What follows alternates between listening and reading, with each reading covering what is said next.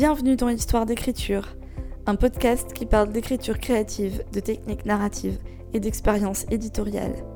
Je suis Lilouane Morrigan, autrice, scénariste et éditrice, et dans ce podcast, je partage avec vous mon parcours dans le monde de l'édition.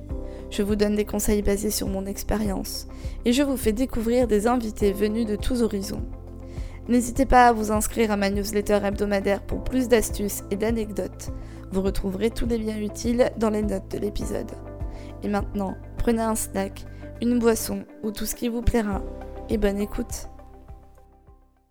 Bonjour à tous et bienvenue dans cet épisode 2 du podcast Histoire d'écriture.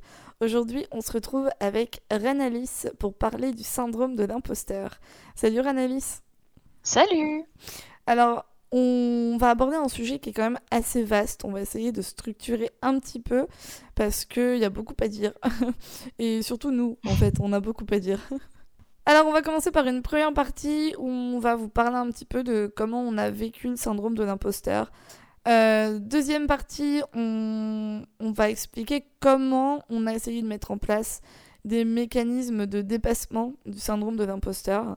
Et euh, vers la fin de l'épisode, on verra des conseils pour, euh, dépasser, si tant est qu'il en ait. On essaiera de faire le point. Alors ma chère Renalis, si j'ai voulu t'inviter dans cet épisode, c'est surtout parce que toi et moi, on a une longue histoire commune en rapport avec le syndrome de l'imposteur.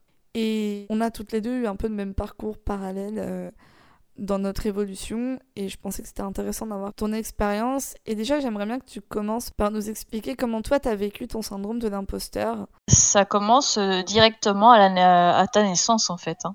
À ma naissance? Ouais, donc euh, pour moi, ça, Ah oui. ça commence à ma naissance. Je pensais Donc, que ça avait commencé que- quand j'étais née, mais t'étais pas née, du coup je comprenais pas. Ouais, je veux dire, pour un individu, je pense que ça démarre déjà de là, parce qu'il s'installe, et au plus tu grandis, au plus il, au plus il grandit avec toi en fait. Ouais, donc tu penses que c'était toujours, euh, toujours là, même déjà quand t'étais à l'école en fait? Ouais, je pense que ouais. Je- Déjà, est-ce que tu t'es posé la question à partir de quand il est arrivé ce, ce, ce syndrome? Ben non, mais c'est vrai que maintenant que tu le dis, j'ai pas l'impression Ouais. de m'être un jour senti euh, légitime. C'est pas un mot qui vient à l'esprit quand on pense à l'adolescence ou Mhm. à l'enfance, mais c'est vrai que j'avais plutôt tendance à me mettre en retrait plutôt qu'à me mettre en avant. D'où le fait bah, d'être légitime dans un sens, sauf que tu n'as pas ce mot-là euh, à la bouche euh, à ce moment-là. C'est plutôt est-ce que je suis à ma place, tu vois? C'est ça. Et c'est peut-être pour ça aussi que je me mettais toujours au fond de la classe. Bah moi aussi, bizarrement. Et, et à côté du radiateur. Ouais, bon ça c'est une place de qualité, j'ai envie de te dire, surtout en hiver. Ma mère avait eu une réunion avec ma prof de littérature. C- j'étais déjà un peu plus vieille, hein, puisque c'était quand j'étais au lycée. Et, euh, et à cette occasion, ma prof lui avait dit que j'avais un certain talent pour l'écriture. Et c'était devant moi, hein, et euh, que euh, je devrais peut-être en faire mon métier. Et donc, elle m'avait poussé déjà à cette époque, je devais être en première ou terminale, je sais plus bien, mais à faire une fac de lettres en tout cas. Et, euh, moi, à cette époque, j'étais pas du tout, mais pas du tout intéressée par, euh, par, par ça, aussi paradoxal que ça puisse paraître. J'adorais lire, j'adorais écrire, mais euh, de là à, à envisager d'en faire une carrière, c'est pas que ça me paraissait pas intéressant, mais c'est que ça me paraissait pas réalisable en fait. Il n'y a même pas eu une minute où je me suis dit, ah tiens, peut-être que ça vaudrait le coup que je le fasse. À aucun moment je me suis dit ça. C'est comme si c'était euh, ancré en moi qu'en fait, bah non, c'était pas possible. Je sais pas si tu vois ce que je veux dire. Si, je vois, je vois un peu ce que tu veux dire, sauf que moi à l'époque, quand j'ai commencé à écrire, moi ouais, c'était carrément un métier envisageable, tu vois. D'accord. C'était envisageable que je le fasse, mais pas tout seul. Euh, je me souviens que ma marraine euh, me- voyait écrire en travers du, du fauteuil de, de mes grands-parents. Elle, elle me regardait faire et elle m'avait dit Waouh, on a, un- on a un futur, futur écrivain dans la famille, c'est cool. Et à ce moment-là, je m'étais dit Ah ouais, c'est vrai que c'est cool. Et bah, à côté, bah, forcément, euh, on me l'a pas dit exactement dans ces termes, mais il fallait quand même avoir un, un vrai métier à côté, tu vois, qui rapporte Ouais. que tu puisses vivre avec. Je pense qu'à l'époque, euh, le métier d'écrivain, ça devait être encore quelque chose de, de très inatteignable, même à l'époque. C'est encore le cas aujourd'hui. hein. Je trouve ça intéressant de se dire que ça pouvait être ancré aussi loin. Mais alors, les conséquences que ça a eues, euh, en ce qui te concerne, ça doit être à peu près les mêmes que les miennes. C'est-à-dire que en gros, même si tu es plus jeune que moi pour le coup, donc tu t'es rendu compte de ça plus tôt, mais on s'est trompé de voie pendant longtemps, professionnel, Oui. Oui, grave. Parce que si, si moi je reprends mon parcours d'études, j'avais aucune idée de ce que je voulais faire moi. Tu sais, écrire c'était mon petit truc euh, à côté pour me sentir mieux. Ouais. Parce que bah, j'étais pas bien, j'étais pas bien dans ma vie, j'étais pas bien dans ma peau, je savais pas ce que je voulais faire. euh, autour de moi, toutes les, toutes les copines euh, commençaient à avoir des premiers petits copains, tu vois. Ouais. Et, moi, je, et moi je me sentais mal à l'aise avec les mecs. Ouais, mais en plus à 14 ans, qu'est-ce qu'ils sont cons Et, que- et- et d'ici quelques années, je vais me dire là, pareil avec mon fils, ça va être quelque chose. je crois que c'est l'âge qui veut ça. hein. Oui, je pense aussi que c'est l'âge qui veut ça. Mais bref, j'étais pas bien du tout, ni, ni avec moi-même, ni avec les autres. Donc forcément, je me réfugiais dans l'écriture. Donc l'écriture, pour moi, c'était plus un, un, un moyen de m'évader que réellement un plan d'avenir, tu vois. Ouais, mais à l'époque, t'aurais peut-être voulu envisager que ce soit un plan d'avenir, mais ça t'est jamais venu à l'esprit en fait. Bah non, pas du tout. Parce que ben c'était pas, on va dire, ce qui, ce qui était aux normes. Si, avec des gros guillemets, tu ne les vois pas, mais je fais des gros guillemets avec mes doigts.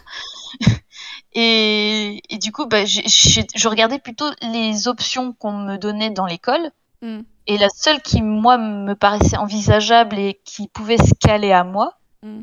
c'était le social. Donc dans le social, soit tu allais vers les, avec les vieux, enfin tu allais pour, euh, pour t'occuper des vieux, soit tu allais dans le tourisme, ça c'était hors de question, soit tu allais dans la petite enfance. Là c'était un peu plus envisageable pour moi. C'est ce que j'ai suivi, sauf que je me suis sentie pas bien du tout là-dedans. Finalement, euh, on t'a proposé de rentrer dans le moule, quoi. C'est ça. Ce qu'il y a, c'est que personne n'est pareil. Personne n'entre dans ces moules-là. C'est ça. Déjà, quand de base, t'as un certain trait de caractère, enfin, t'as des certains traits de caractère, une certaine personnalité, rentrer dans le moule, ça aggrave le syndrome de l'imposteur, en fait. Oui, oui, c'est oui. Aujourd'hui, je m'en rends bien compte. Toi, j'ai continué là-dedans. Je me suis accrochée à vouloir rentrer dans le moule. Ça a été l'une des pires années que j'ai eues de ma vie, avant de, la, de la, de la rater lamentablement et complètement. C'était soit je recommençais la même année, soit euh, je changeais de section. Bah, du coup, euh, bah, j'ai changé de section et d'école. Et là, je suis allée en artistique.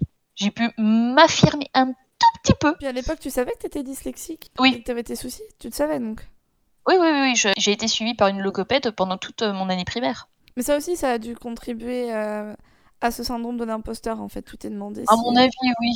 À mon avis, oui. Tu l'as appris Ouais. quand t'avais quel âge? Oh, quand j'étais petite. Ouais. Ma maman l'avait tout de suite deviné. Et euh, parce, parce qu'elle elle était instite aussi avant. D'accord. Ouais, ouais. Donc euh, ouais, elle l'avait, elle l'avait euh, tout de suite vu. Et euh, la, la prof que j'avais eue en deuxième primaire lui avait dit qu'il y avait un souci et qu'il fallait que j'aille en école spécialisée. Hmm. Tout de suite. Ils ont tendance ouais. à balancer vite cette carte. hein. Ouais, je, je suis pas la seule. hein. Mon meilleur ami, qui est dyslexique plus prononcé que moi, Ouais. on a carrément dit à sa mère qu'il était débile. Mais ça, mais ça vaut pour tous les. Ça, c'est un autre sujet, mais ça vaut pour, pour tous les enfants qui sortent de la norme, quoi. Je veux dire, euh, TSA, TDAH, euh, dyslexie, handicap moteur, euh, parce que moi, j'y ai eu droit aussi. hein. Ah ouais. Euh, Voilà, quoi. Je pense que la société est faite de telle sorte que tu dois être un enfant normal. Mais finalement, si tu regardes bien, et ça, c'est. Voilà, je veux pas non plus me lancer dans des diagnostics à la va-vite, mais tous les enfants qui grandissent en marge comme ça de la société, enfin, ou en tout cas du système scolaire, et qui deviennent des adultes en ayant euh, traversé euh, une scolarité, on va dire, euh, compliquée, eh Mm. bien, ça devient des adultes qui, qui ont ce syndrome de l'imposteur. En fait, ça se vérifie tout autour de moi, que ce soit chez toi, que ce soit bah, du coup chez moi, que ce soit auprès des connaissances ou des amis que je peux avoir qui sont exactement dans cette situation, même de mon mari qui est exactement dans cette situation aussi. Et j'ai l'impression que c'est vraiment un truc qui s'adresse vraiment aux, aux enfants qui avaient besoin d'un- d'une éducation atypique, on va dire, et auquel on n'a pas donné cette éducation, quoi. Hmm, je pense aussi. Quoique maman a, a tout fait pour, euh, pour pas m'ébrider. Hein. Moi, Oui. c'est une chance que j'ai eue, c'est que elle m'a pas restreint. Ah, mais je parle du système scolaire en lui-même, pas des parents, Mm. parce que moi, au niveau de mes parents, c'est pareil, j'ai vraiment pas à me plaindre. Du coup, tu dirais que il t'a vraiment bloqué. Je parle pas de tous les efforts que tu peux faire depuis quelques mois, parce que ça, on va y venir après. Mais si tu devais estimer combien d'années t'as bloqué le syndrome de l'imposteur, tu dirais finalement que c'est toute ta scolarité jusqu'au début de ton âge adulte, quoi. Jusqu'à 30 ans. Jusqu'à 30 ans. Donc finalement, 30 ans, quoi. Voilà, 30 ans. On va dire 25 ans, parce que de 0 à 5 ans, on n'est pas trop en état de se rendre compte de tout ça. Mais, Ouais. euh, J'irais même plus commencer à 7 ans, donc euh, au moment où tu commences la scolarité euh, dit normale et plus maternelle, tu vois. Ouais. Et tu penses que la conclusion de ce que tu disais avant, c'est que si ton pays, en l'occurrence la Belgique, t'avait offert l'opportunité d'avoir une éducation adaptée bah, à tes caractéristiques et à ce que tu étais, t'en serais pas là aujourd'hui, t'aurais moins erré en fait. Je pense que oui, parce que si je me réfère à comment je fonctionne avec les petits, Mhm. donc avec mes propres enfants, ils sont occupés de l'expérimenter, tu vois, de voir où sont leurs capacités et ce qu'ils sont légitimes à faire ou non. Ouais. Mais, comme, mais de la manière dont moi je fonctionne avec eux et dont leur père aussi fonctionne euh, avec eux quand, quand il les a, ils sont plus valorisés dans le fait que oui, tu peux le faire, tu sais le faire, tu le fais. Il Ouais. n'y a pas à être légitime ou non. Ouais, t'appuies vachement sur cette notion en privé, quoi. Ouais. C'est ça. Mais, mais vraiment, y, y aller et, et leur dire oui, mais si à l'école on t'a dit ça, pourquoi toi tu ne peux pas le faire ici à la maison? Mm. Expérimente. Si on passe à la deuxième partie pour euh, savoir comment on a dépassé notre syndrome de l'imposteur, ça me fait rire parce que, en fait, je pense qu'on le dépasse jamais vraiment. À mon avis, c'est tellement profondément ancré que c'est quelque chose qui va nous poursuivre toute notre vie. On peut juste apprendre à vivre avec. En tout cas, moi, c'est cette impression que j'ai. Apprendre à vivre avec, ouais, c'est une bonne façon de le faire, mais sans se laisser démonter. Qu'est-ce que tu as mis en place, toi, pour contourner le syndrome? Parce que tout le monde te connaît pas. Moi, je te connais, je sais à peu près ce que tu as fait. Mais voilà, essaye de nous résumer ce que tu as mis en place et depuis combien de temps pour essayer de contourner ce problème dont tu avais bien conscience? Comment j'ai fait? C'est une bonne question, ça. Qu'est-ce que j'ai fait pour le dépasser? Bah déjà, je pense que j'ai remarqué que j'avais un truc qui me faisait vibrer et qu'il fallait pas que je le lâche. Aider les autres. Aider les autres. Moi, je t'ai connue à une époque où tu essayais de poster sur Instagram. Et, Ouais, et, et- et que vraiment tu tâtonnais et que euh, je te l'ai souvent dit d'ailleurs que tu donnais presque l'impression de t'excuser d'être là. Et aujourd'hui, alors il n'y a pas que le challenge parce que oh le challenge, le challenge. il n'y a pas que le challenge parce que tu avais déjà commencé avant, mais euh, depuis quelques semaines, quelques mois, tu es quand même vachement plus à l'aise que ce soit dans les conseils que tu donnes, dans les formats que tu fais, mais tu as toujours ce syndrome de l'imposteur, donc c'est hyper paradoxal en fait. Tu- Qu'est-ce que tu t'es dit quand tu as commencé à poster euh, de manière aussi régulière? Je sais que tu as fait pas mal d'ateliers avec, euh, avec d'autres Instagrammeurs et, euh, et que ça t'a aussi beaucoup aidé de rencontrer des gens pour, pour te développer, des gens qui t'ont encouragé et ça, c'est, ça, je pense, énormément joué. Mais toi, vraiment, concrètement, toute seule dans, ton bureau, enfin, sur ton ordi, qu'est-ce que tu t'es dit quand tu as fait le premier post qui finalement était le premier d'une longue lignée de retour euh, sur Instagram et de professionnalisation de ce que tu proposais en fait? Si- S'il fallait vraiment que je retourne à la source, le moment où je me suis dit mais c'est ça que je veux faire et rien d'autre, c'est quand je suis allée à Montpellier voir mon chéri Ouais. et que pour m'occuper pendant les soirées, ben, je lisais le, le manuscrit de Grisham. Donc. Un autre, un autre qui a aussi un gros syndrome de l'imposteur. Ouais, oui. Mais- C'est vraiment à ce moment-là où je me suis dit putain mais c'est ça que je veux faire et rien d'autre. Ouais. Et du coup, bah, qu'est-ce qu'on fait Bah, Qu'est-ce que je fais? Bah, Vu que c'est ça que je veux faire et rien d'autre, bah, je vais me montrer. Même si ça me faisait peur. J'allais commencer à me dire, allez, maintenant on se montre. Si tu veux continuer à le faire, bah, il faut se montrer. Puis, j'ai, puis vu que je reprenais, j'ai vu une newsletter euh, dans ma boîte d'un gars que je suivais depuis euh, peut-être le début de l'année, tu vois, Ouais.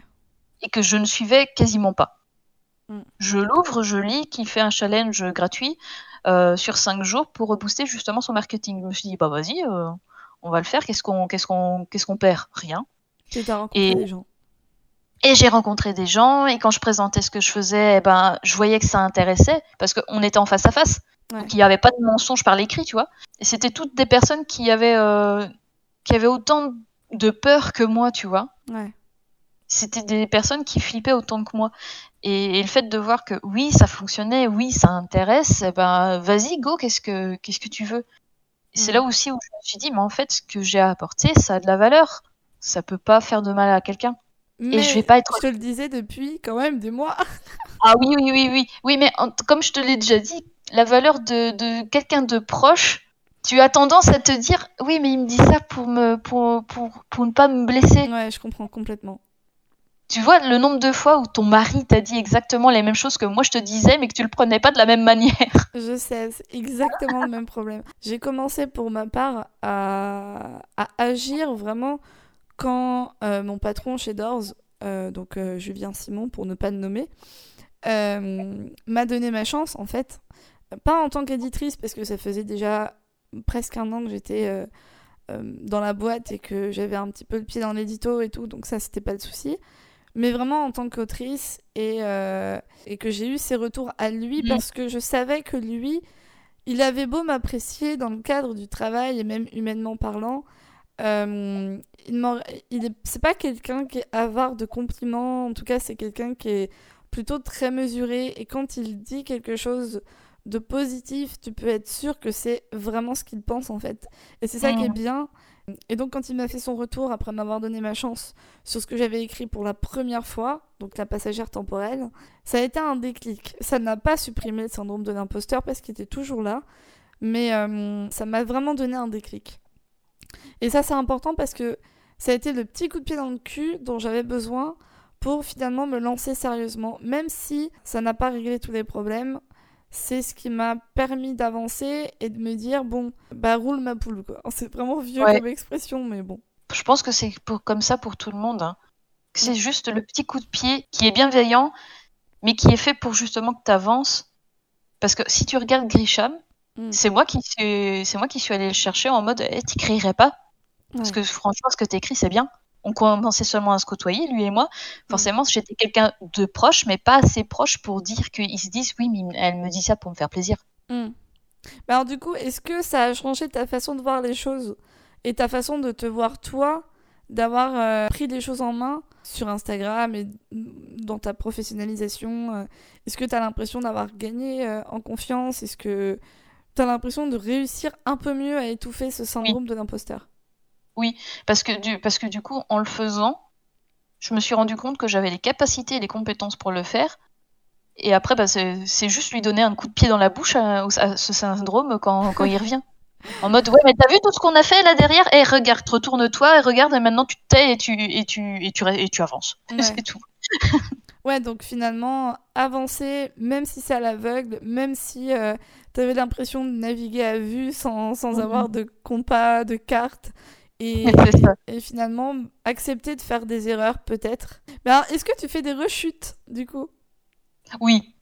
Oui, très clairement, oui. T'en as une en parce tête que- là Oui, elle est pas très vieille, elle, elle date du début du mois, quoi. Ouais, On est euh, en ce moment le 27 février et je l'ai eu euh, le 5, ouais. le 5 février, où euh, du coup, bah, après un séminaire pour euh, voir les, fondations de mon, de mon activité, on m'a fait clairement comprendre que euh, la manière dont je fonctionnais, ça allait pas faire, me faire gagner ma vie et que, si, et que si je voulais, il fallait que je change des trucs. Hmm.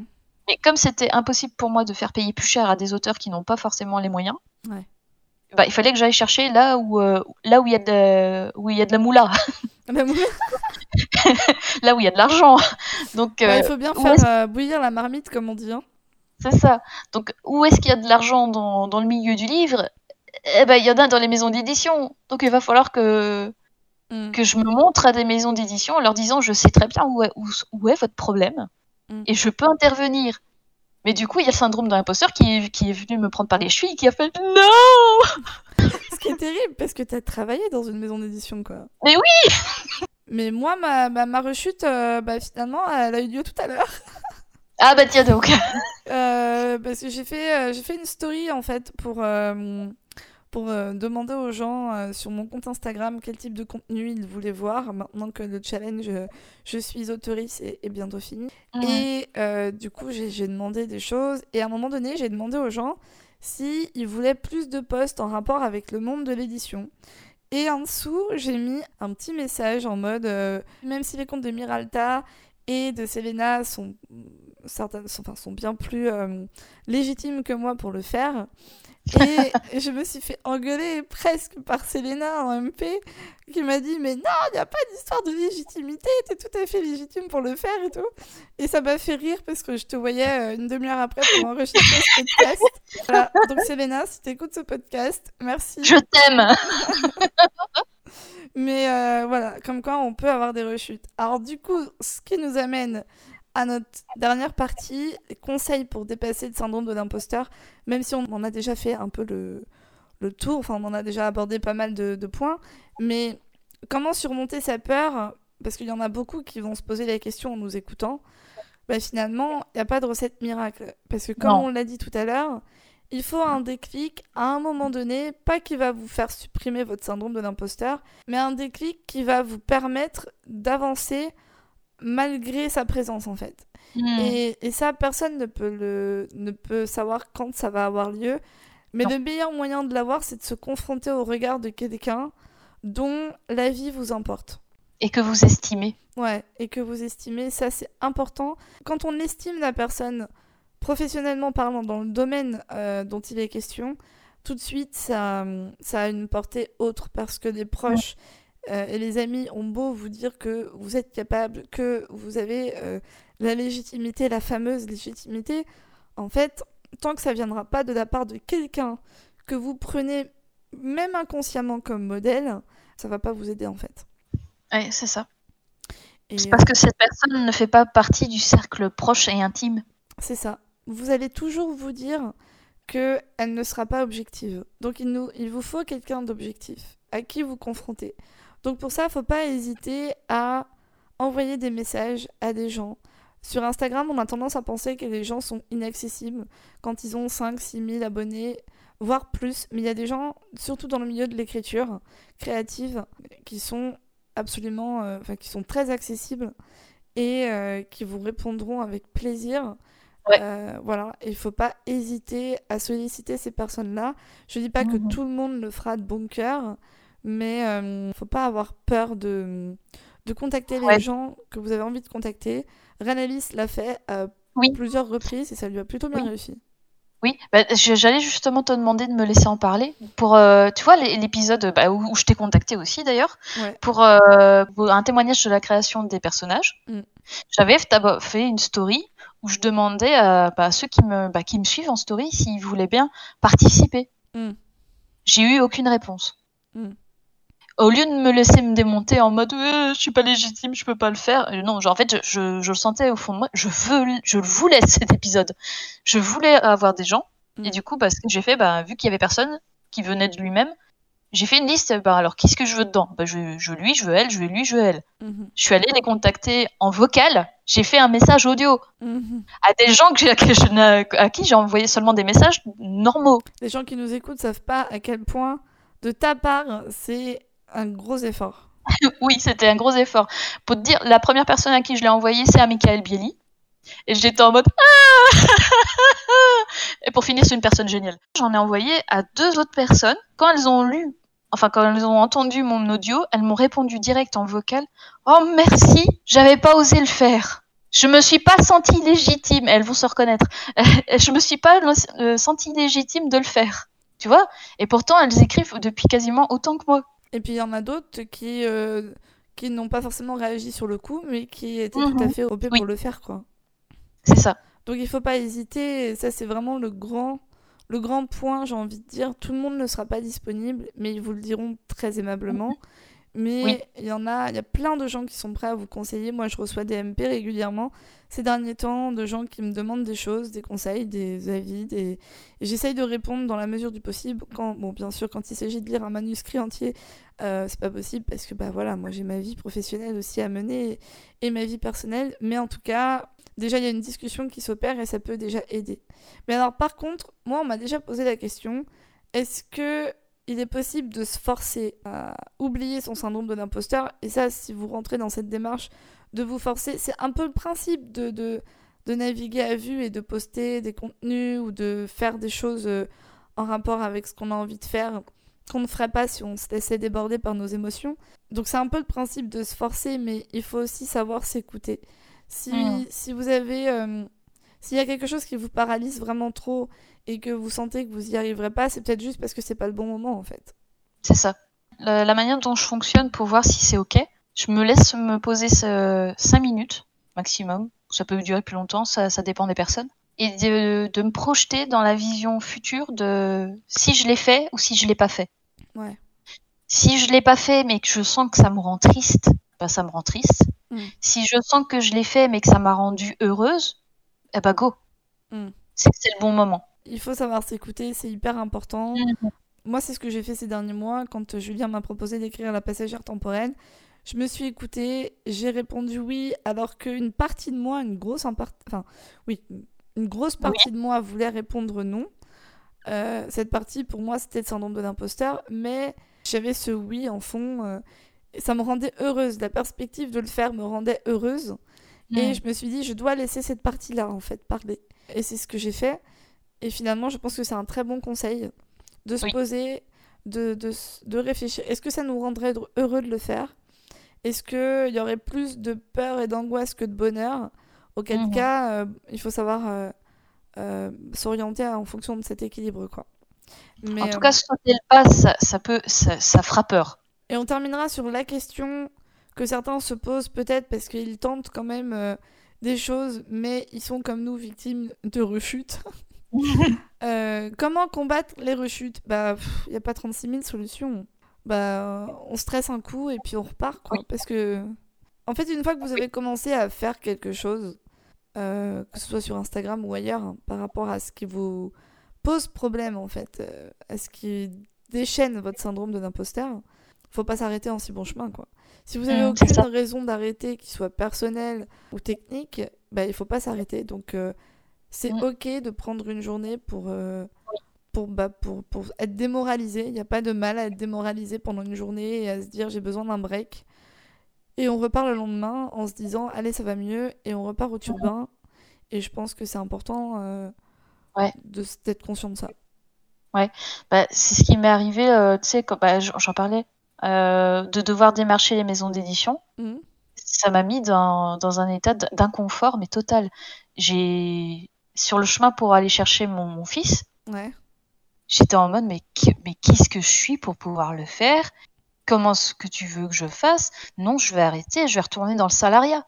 Mm. Mais juste penser à ça, ça m'a mis dans une douleur, mais encore pire que les, que d'imaginer de devoir le, de devoir démarcher, tu vois. Ouais. Du coup, bah, c'est là où je me suis dit, non, en fait, je peux pas arrêter. Bah oui. J'aime trop ça. Et aller dans, et retourner dans un système euh, de, de, ouais, arrêter, arrêter ce que je fais et retourner dans le système, ça me procurait plus de douleur que l'idée d'y aller. Je, je, je pense que c'est juste ça. Si, si, si, si ça fait trop peur, comparez à quelque chose de, entre guillemets, pire et voyez où est la douleur, où est la plus grosse douleur. Ouais. Ça fait, ça fait sortir de l'inconfort et après ça élargit la zone de confort et, et c'est bien en fait d'élargir sa, zone de confort. Si on veut être heureux, on n'a pas le choix. Bah disons qu'il y a une, que tu as le choix de la manière dont tu vas le faire en fait. Oui, voilà. Si on n'a pas répondu à vos questions ou si vous êtes un peu resté sur votre faim pendant cet épisode, n'hésitez pas bah, à nous contacter, parce que je pense que l'analyse euh, est ouverte au MP, Gra- grave. et moi aussi. Donc euh, si vous avez des petites questions ou des conseils ou que vous voulez un petit peu approfondir, partagez votre expérience parce que ça vous fait du bien tout simplement. N'hésitez pas à venir nous en parler sur Instagram. Tous les liens nécessaires seront dans la description de l'épisode. Et puis moi, nous, je pense qu'on va s'arrêter là. Oui. Merci Annalise d'être euh, bah, d'être venue, euh, d'avoir partagé cet épisode avec moi. Bah, merci à toi de m'avoir invité. Oh bah toujours un plaisir, écoute, hein, la prochaine fois on se fait un apéro cam. Si, si ta connexion le permet. C'est vrai. Salut Annalise. Salut. C'est ici que se termine l'épisode. Merci pour votre écoute. Si vous avez apprécié ce petit moment passé ensemble, je vous invite à mettre une note sur la plateforme où vous vous trouvez. Ça m'aidera à avoir plus de visibilité. Vous pouvez aussi le partager autour de vous et me suivre sur Instagram où vous me retrouverez sous le nom de Lilwen Morrigan. J'y partage presque tout mon quotidien d'autrice, de scénariste et d'éditrice. En ce qui me concerne, je vous dis à dans 15 jours pour un nouvel épisode et d'ici là, bonne écriture.